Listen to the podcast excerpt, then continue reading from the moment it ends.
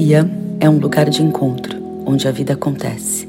Um chamado para aqueles que escutam o coração, olham a vida com respeito à terra, às águas, às matas, aos animais, à humanidade, a toda a criação. O tempo é agora.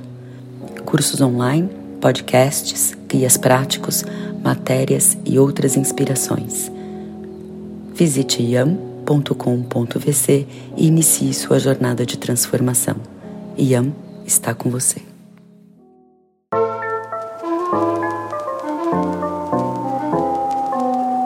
IAM traz para você Palavras em Voz, uma coletânea de textos publicados no iam.com.vc para ler de olhos fechados, descansando do brilho das telas e abrindo outros sentidos, ou simplesmente lavando uma boa louça.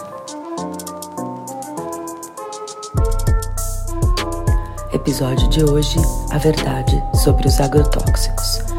Texto de Kátia Stringhetto e voz de Clarissa Soneghetti.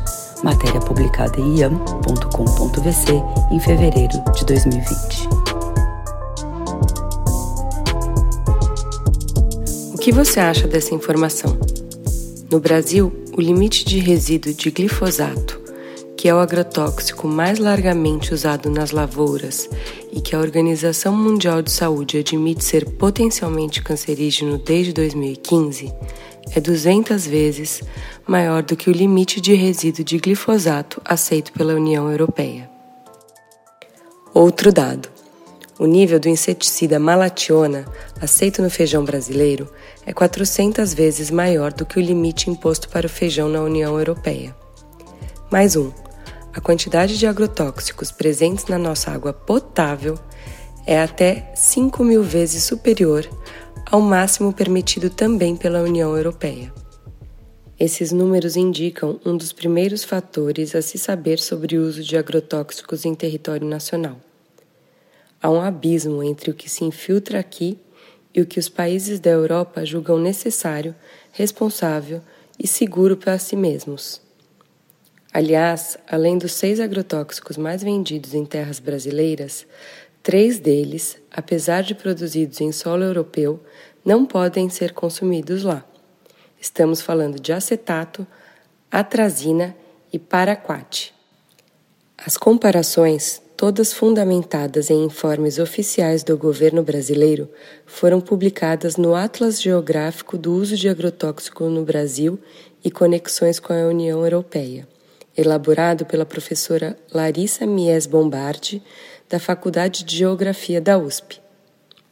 O mapa é resultado do levantamento minucioso da pesquisadora, que fez um pós-doutorado na Universidade Federal Fluminense e recebeu financiamento da FAPESP para confrontar as duas realidades, a brasileira e a europeia, durante um segundo pós-doutorado na Universidade de Strathclyde, na Escócia. Desde 2009, o Brasil se tornou o maior consumidor de agrotóxicos do mundo. Cerca de 20% de tudo que é produzido chega aqui, apesar de o país não produzir 20% de todo o alimento da terra. A sobrecarga parece não afetar os outros países na mesma proporção. Ao contrário, e chama a atenção que os fabricantes desses agrotóxicos têm sede em Berlim, Londres, Paris, onde grande parte dos princípios ativos foi banida. Segundo fator a se constatar é que temos poucas garantias de segurança, seja do tipo de agrotóxico usado, seja da dose empregada, porque o monitoramento da Agência Nacional de Vigilância Sanitária, a Anvisa, é insuficiente. O Programa de Avaliação de Resíduos de Agrotóxicos nos Alimentos, criado em 2001 pela agência, só tem condições e equipamentos para rastrear a toxicidade de 220 princípios ativos, mas ao todo são 515. E Larissa alerta: é necessário destacar que os dois princípios ativos mais usados, o glifosato e o 2,4-D, ambos classificados como carcinogênicos, não são detectáveis pela tecnologia que a Anvisa dispõe. A pesquisadora prossegue dizendo o seguinte: além disso, o monitoramento se restringe apenas aos alimentos de origem vegetal. Na lista não entram carnes, queijos, vinhos, alimentos processados e comidas infantis. Esse é um problema grave, porque reforça a ilusão de que frutas, legumes e verduras são os itens com mais agrotóxico. Não é verdade. Essa química está presente até na água que bebemos. Resumindo, não é porque não sabemos que o agrotóxico está ali que ele não está. Quando a Anvisa divulga que pimentão, morango, alface, pepino, abacaxi, cenoura, laranja, uva, mamão e tomate são os 10 alimentos frescos com maior índice de agrotóxicos, não podemos esquecer que uma lista ainda maior de itens não passa nem sequer perto de análise. Em um recente debate na Universidade de São Paulo, o agrônomo e professor da Fundação Oswaldo Cruz, Luiz Cláudio Meirelles, que já trabalhou no setor de toxicologia da Anvisa, endossou a questão dizendo: a gente tem que monitorar mais. Aquilo que não é investigado não é visto. Os impactos do agrotóxico para a saúde e o ambiente. Bem, sabe-se que a terra fica empobrecida, que o ar e os cursos de água são contaminados, sabe-se que as abelhas morrem e sabe-se que muita gente faz vista grossa para todo esse impacto.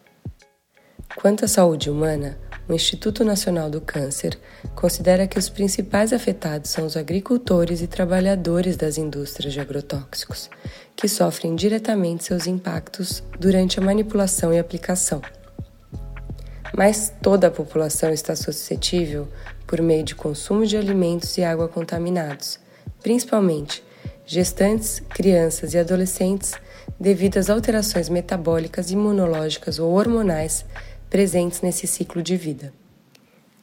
Entre os sintomas crônicos de intoxicação estão dores de cabeça, alergias, dificuldades para dormir, problemas respiratórios graves, distúrbios hormonais, incapacidade de gerar filhos, câncer e até malformação congênita.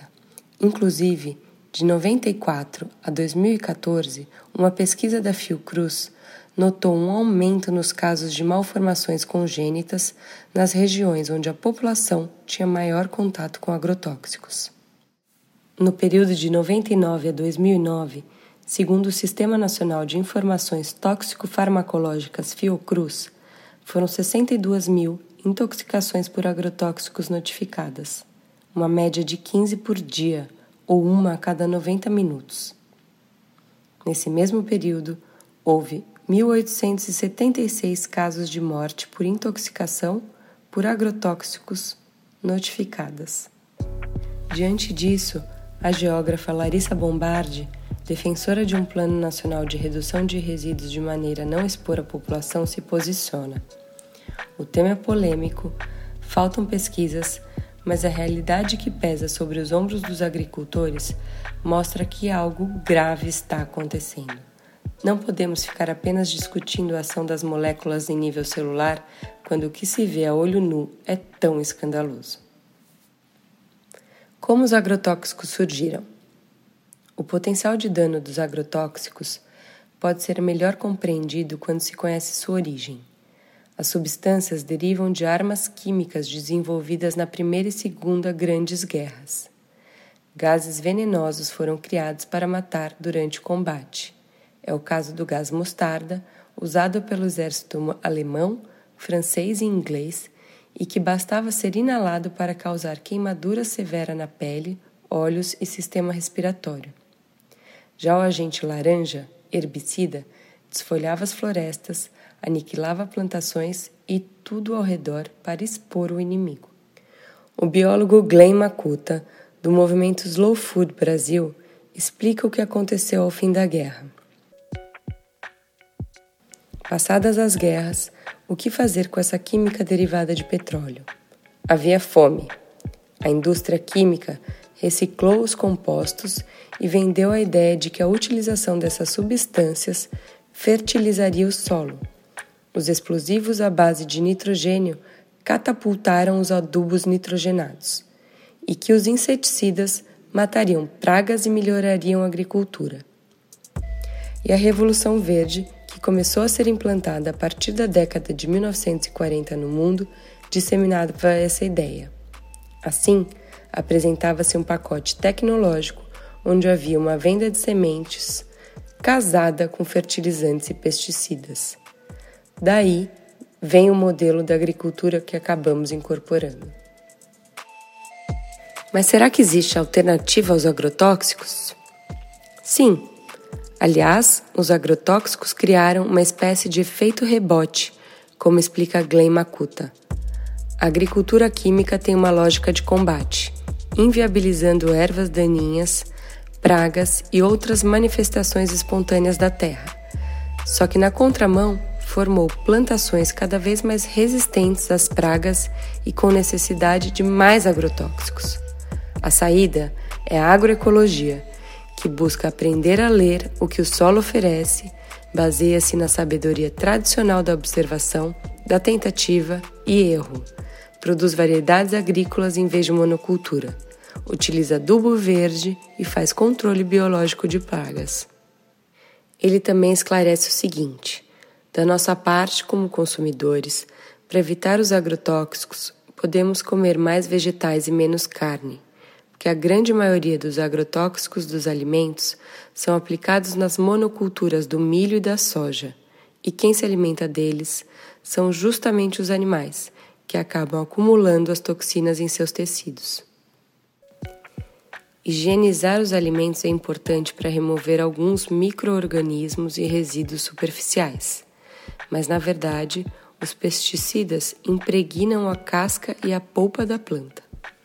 Por isso, Dar preferência aos produtos orgânicos, sazonais, frequentar feiras de pequenos produtores mais próximos, conhecer o produtor quando possível, também são comportamentos valiosos e que aos poucos podem levar você a ter vontade para engajar-se em um movimento que cobre medidas que realmente nos protejam da exposição, como é o caso da plataforma Chega de Agrotóxicos.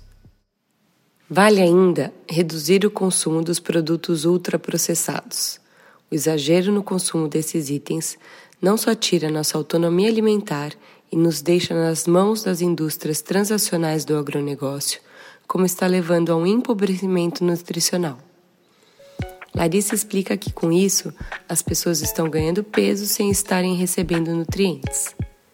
Quando me reúno com minha família e coloco a alimentação como algo central, quando nos dividimos para comprar os alimentos mais saudáveis e para cozinhá-los em casa, ou seja, quando essa tarefa deixa de ser exclusividade da mulher e passa a ser responsabilidade de todos, estou fazendo mais do que ficar longe dos agrotóxicos, defende ela.